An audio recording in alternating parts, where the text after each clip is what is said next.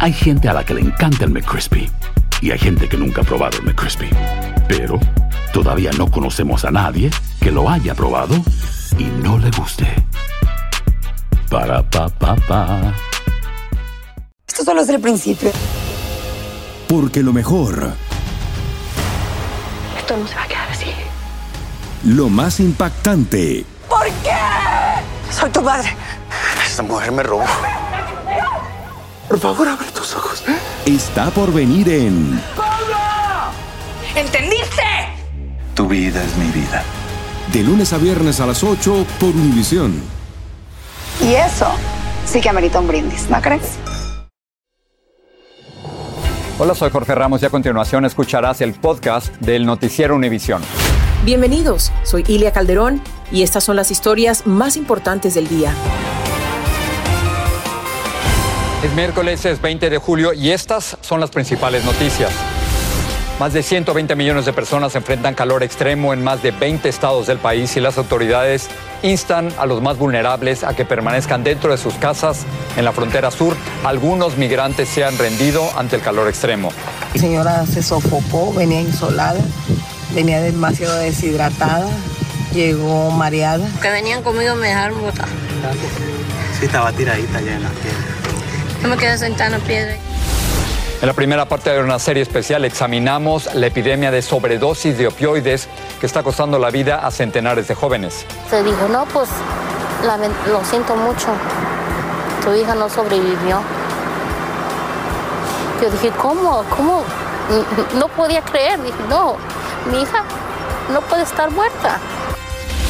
Mayra Flores, la nueva congresista republicana de Texas, denuncia que ha sido blanco de insultos raciales en un blog al que contribuyó fondos su rival demócrata, Vicente González. En el noticiero tendremos ambos puntos de vista. Y la inflación alcanzó también a los seguros médicos que se venden en los mercados estatales. Sus precios aumentarán un promedio de 6%. Este es Noticiero Univisión con Jorge Ramos e Ilia Calderón. Muy buenas noches, calor, mucho calor. Una fuerte ola de calor está azotando a más de 120 millones de personas en por lo menos 24 estados del país.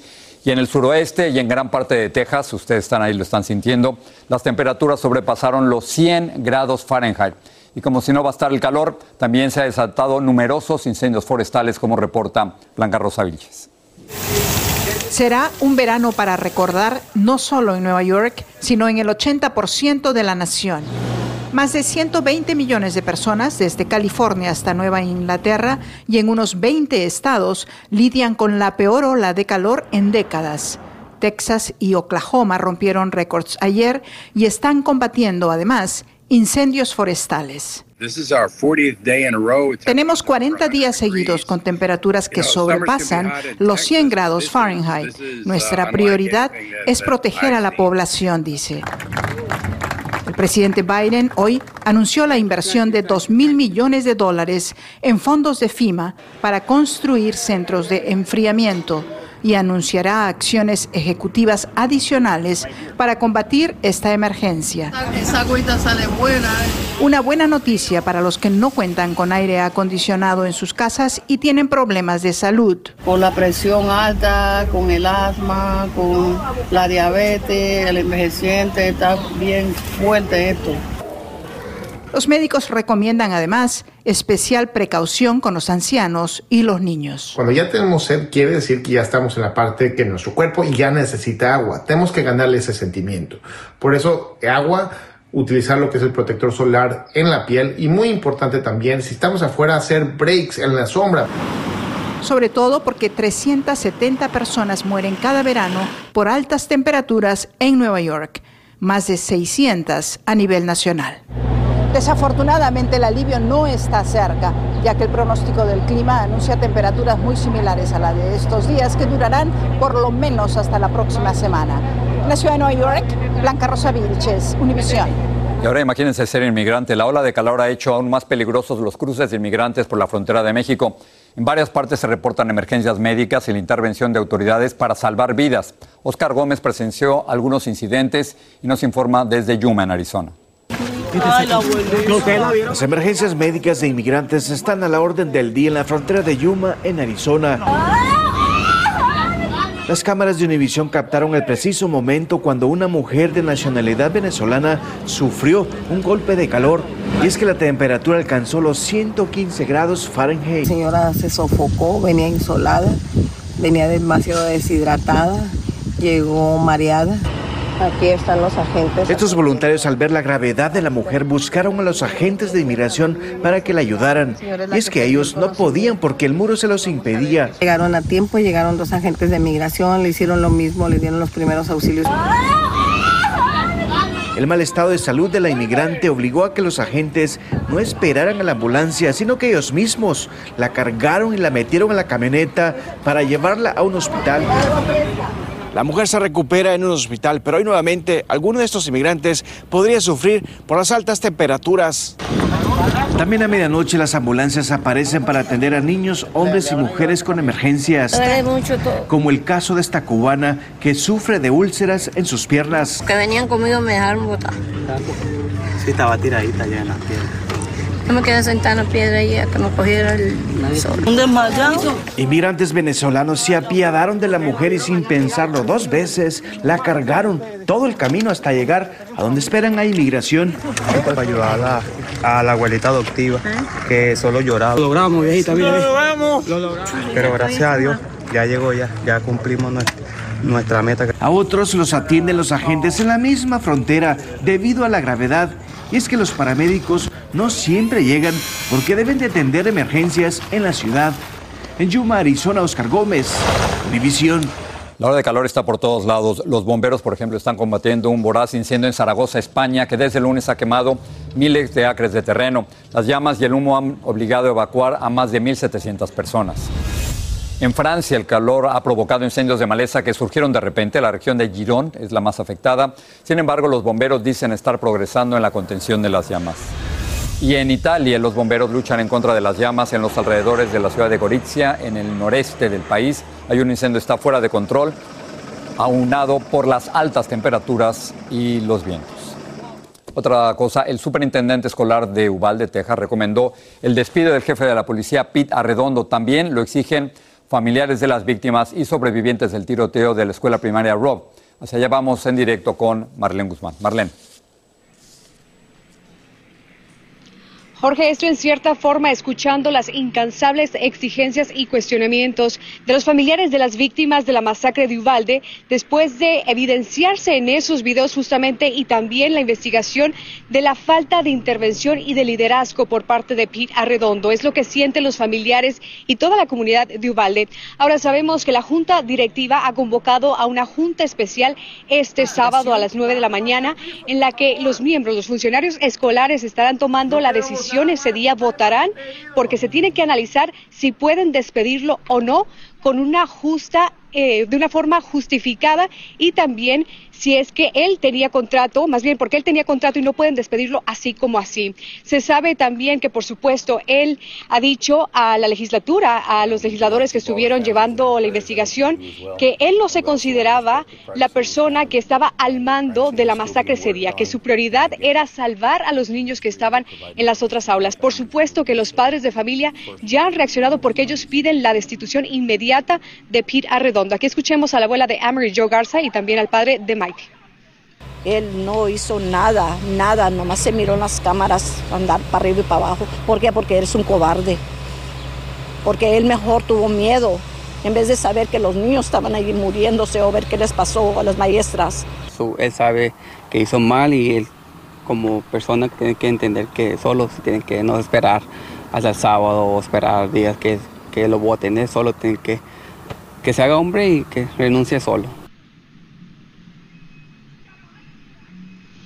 Y bueno, hasta el momento Pete Arredondo no se ha pronunciado. Sabemos que su abogado ya está al tanto de esta, de lo que van a hacer de este análisis para poder despedirlo. Sin embargo, él hasta el momento no ha dicho nada, tampoco se ha expresado nada hasta el momento. Lo que sí sabemos es que él podría renunciar antes de que se dé esta sesión especial el sábado a puerta cerrada. Esta votación que se espera y que los padres, por supuesto, van a estar muy pendientes porque ellos quieren que ya de una vez por todas se corran a este hombre, corran a Pete Arredondo porque dicen no hizo nada. También sabemos por parte de la sesión legislativa de Texas que Pete Arredondo a través de esta investigación se determinó que perdió tiempo crucial en salvar a estos niños. Todo esto, por supuesto, estaremos muy pendiente en el transcurso de esta semana y también el sábado a esta junta especial. Por ahora es lo que tengo en vivo desde Uval. De regreso contigo, Jorge.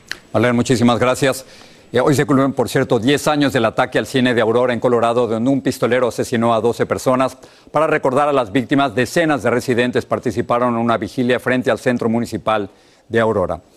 Y ahora vamos a hablar de lo que se ha vuelto una epidemia, la sobredosis de fentanilo. Durante los primeros seis meses del 2021, unos 1.150 adolescentes de entre 14 y 18 años murieron por sobredosis de opioides.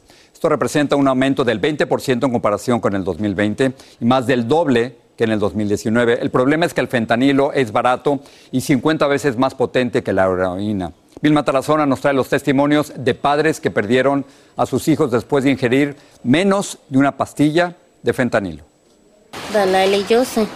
Guadalupe Guerrero y Jaime Puerta no se conocen aunque cargan un mismo dolor. Guadalupe cuenta que su hija Dalaila, de 12 años de edad, conoció en la red social Snapchat a un adolescente de 16 años. Salió junto con sus amigas y se encontró con él. A las 5 de la mañana me habla la mamá de la niña.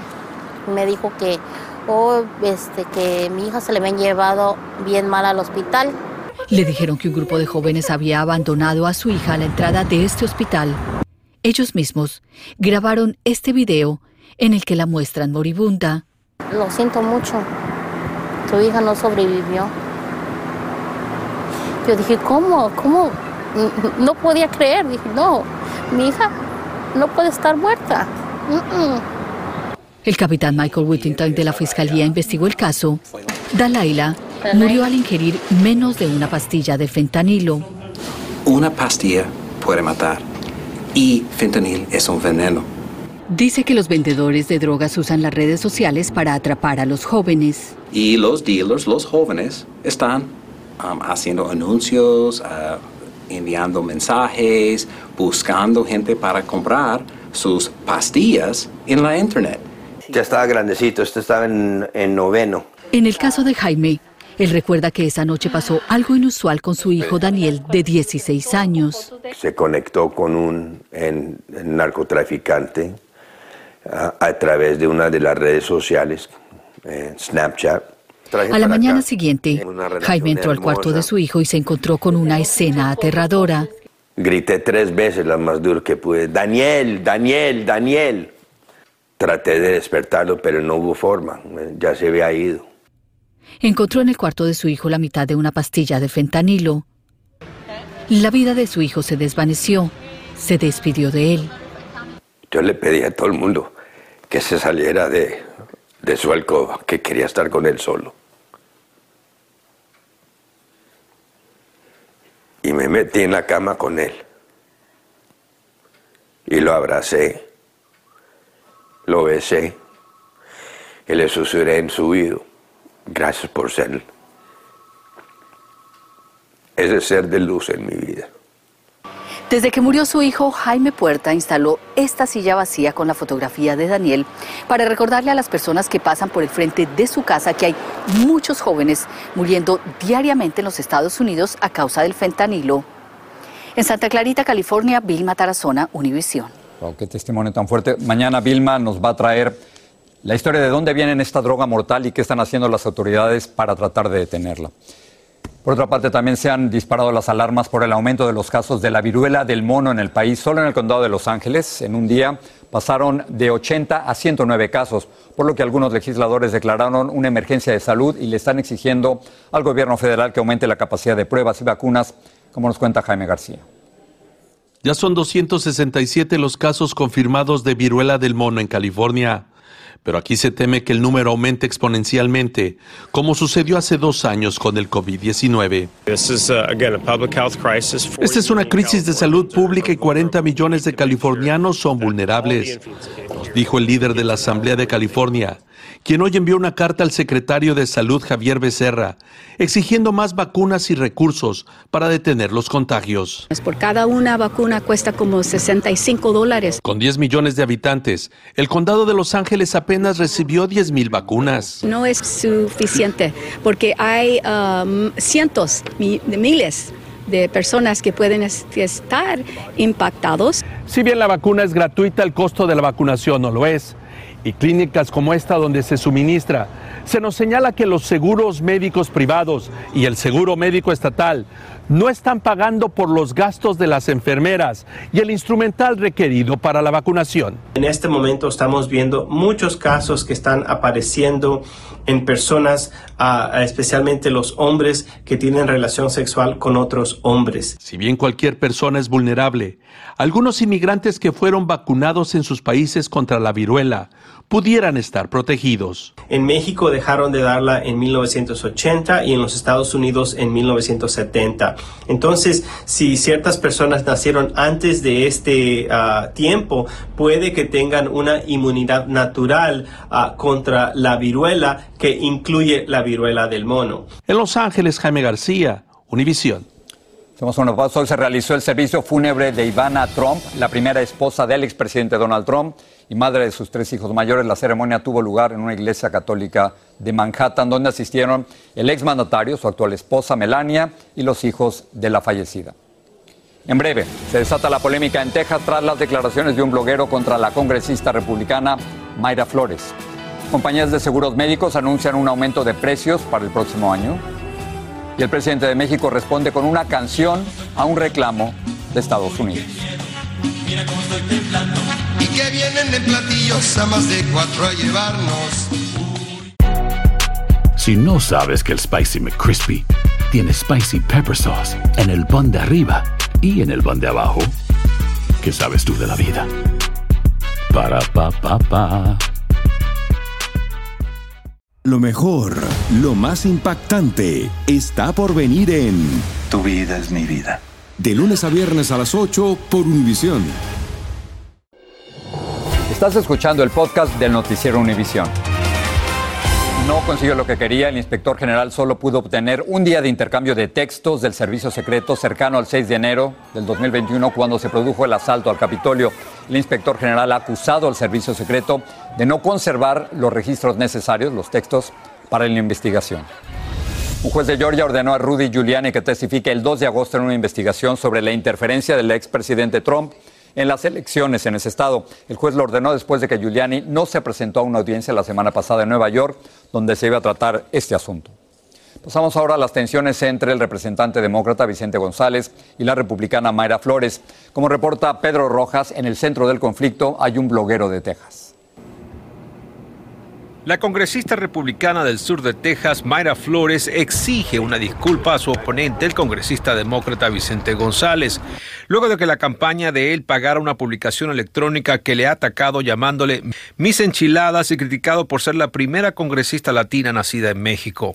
Flores asegura que ahora el medio cuestiona su sexualidad. Eso es lo que me duele, que él quiera atacarme. Uh, con comentarios racistas y también pagándole a alguien que, que me ataque también sexualmente. Vicente González admite que su campaña se equivocó al contratar la publicación de Jerry McHale. Lamenta los comentarios y dice que rompió las relaciones con ese medio. Sin embargo, enfatiza que no tiene control editorial sobre el contenido. Al preguntarle sobre la exigencia de Flores, respondió. Lo que dice la revista X o el periódico X o la televisora X no son responsabilidad de la gente que hace publicidad en esas plataformas, son de la persona que los dice y ellos deben de, pedirse disculpas. Flores y González luchan por ganar el Distrito 34 al Congreso por el sur de Texas, una reñida contienda donde republicanos buscan ganar espacios de poder en la frontera. Y es que las consecuencias de estos mensajes, según analistas políticos, podrían ser aún más graves para el congresista Vicente González en las elecciones de medio término en noviembre. El cambio en el, sesgo, sesgos de los votantes del sur de Texas, que es cada vez más republicano, y también los errores que está haciendo su campaña. ¿Por qué no decir, discúlpame, esa no fue mi intención, yo no sabía? Definitivamente, yo nunca volvería a hacer publicidad eh, con, con ese, ese grupo. El editor de la publicación se niega a disculparse, dice que es demócrata y que va a criticar duro a Flores porque es republicana. En Washington, Pedro Rojas, Univisión. El presidente Biden se equivocó hoy cuando pronunciaba un discurso en Massachusetts sobre los efectos negativos de las emisiones provenientes de las refinerías de petróleo y con su equivocación puso a correr durante unos minutos a los periodistas porque dijo, repito que erróneamente, que tenía cáncer. Estas fueron sus palabras. That's why I and so damn many other people I grew up have cancer and why can't for the longest time Delaware had the highest cancer rate in the nation. Minutos después de esas palabras, la Casa Blanca aclaró que el presidente no tiene cáncer. El presidente de México, Andrés Manuel López Obrador, respondió con una canción ante un reclamo hecho por los Estados Unidos. Estados Unidos ha puesto una queja en contra de México por su política energética que estaría en violación al Tratado de Libre Comercio entre México, Estados Unidos y Canadá. Y con su conferencia matutina, AMLO puso esta canción. Uy, qué miedo, mira cómo estoy temblando. Mira cómo estoy temblando. El dólar va para arriba y el peso sigue bajando. Uy, qué miedo, mira cómo estoy temblando. Uy, qué miedo, mira cómo estoy temblando. La canción de Chicoche dice, uy, qué miedo, mira cómo estoy temblando. López Obrador asegura que México no está violando ningún tratado. Pasamos con Patricia para ver lo que preparan esta noche. Patricia. Gracias, Jorge. Bueno, esta noche hablaremos de medio centenar de congresistas demócratas que presentaron un proyecto de ley que podría beneficiar a unos 8 millones de migrantes con un estatus permanente en el país. La medida establece un mínimo de 7 años de presencia en Estados Unidos como criterio de elegibilidad. Quiero dar con los agresores. Quiero recuperar mi tranquilidad. Y en esa misma mañanera en México, en la mañanera, como se le conoce a la rueda de prensa diaria, hoy musical, que ofrece el presidente, este periodista independiente le imploró a Andrés Manuel López Obrador protección al denunciar que fue amenazado de muerte por el cartel Jalisco Nueva Generación. Los detalles de esta y otras noticias esta noche en la edición nocturna, así que los espero en sintonía. Jorge. Patricia, gracias. Sigue este podcast en las redes sociales de Univision Noticias y déjanos tus comentarios. Aquí hay dinero y mucho. Nadie logró acertar los seis números del sorteo de anoche cuando el premio era de 555 millones de dólares y por eso la bolsa para el sorteo del viernes es nada menos que de 630 millones de dólares. Y no hay buenas noticias para los seguros médicos. En medio de una inflación récord, las aseguradoras privadas y estatales anunciaron que van a incrementar sus tarifas al menos en un 10% en promedio para el próximo año. Luis Mejil nos dice a quién afecta más. En esos días en los que todo aumenta, no le sorprenderá saber que cuidar su salud le va a costar más caro. Algunos ya lo están sintiendo. Porque hace poco me fui a hacer un examen de la pierna, me cobraron 350 por copay. Y dice uno, ¿de dónde voy a sacar tanto dinero? Un reporte de la Fundación Kaiser reveló que en tres estados y el Distrito de Columbia, los seguros de salud que se venden en los mercados estatales aumentarán alrededor de un 10% el año próximo. California ha tenido precios estables durante la pandemia, pero en el 23 subirán un 6%. Sin embargo, nosotros somos, eh, con respecto a las otras, a los otros 13 estados que ya presentaron sus tarifas, tenemos un porcentaje más bajo. Los otros tres estados tienen el 10%. El reporte de la Fundación Kaiser detalla los aumentos en los seguros vendidos a través de los mercados estatales, creados por la reforma de salud. No dice nada de los 155 millones de estadounidenses que tienen planes de salud a través de su empleador. El que hayan sido excluidos no quiere decir que esos planes no estén también aumentando. Los precios suben porque en este clima inflacionario la salud no puede ser la excepción. Pero hay también otra causa, un aumento en la demanda. Después de dos años de no visitar al médico durante la pandemia, ahora millones piden citas. En estos momentos vemos que mucha gente tenía problemas crónicos que no se atendieron y están ahorita en este momento atendiéndose y buscando información. Realmente la salud no tiene precio. El mantenerse saludable es lo que sale caro. En San Francisco, Luis Mejía, Univisión y costará más caro. Con esto nos vamos. Gracias por estar con nosotros y nos vemos mañana. Buenas noches.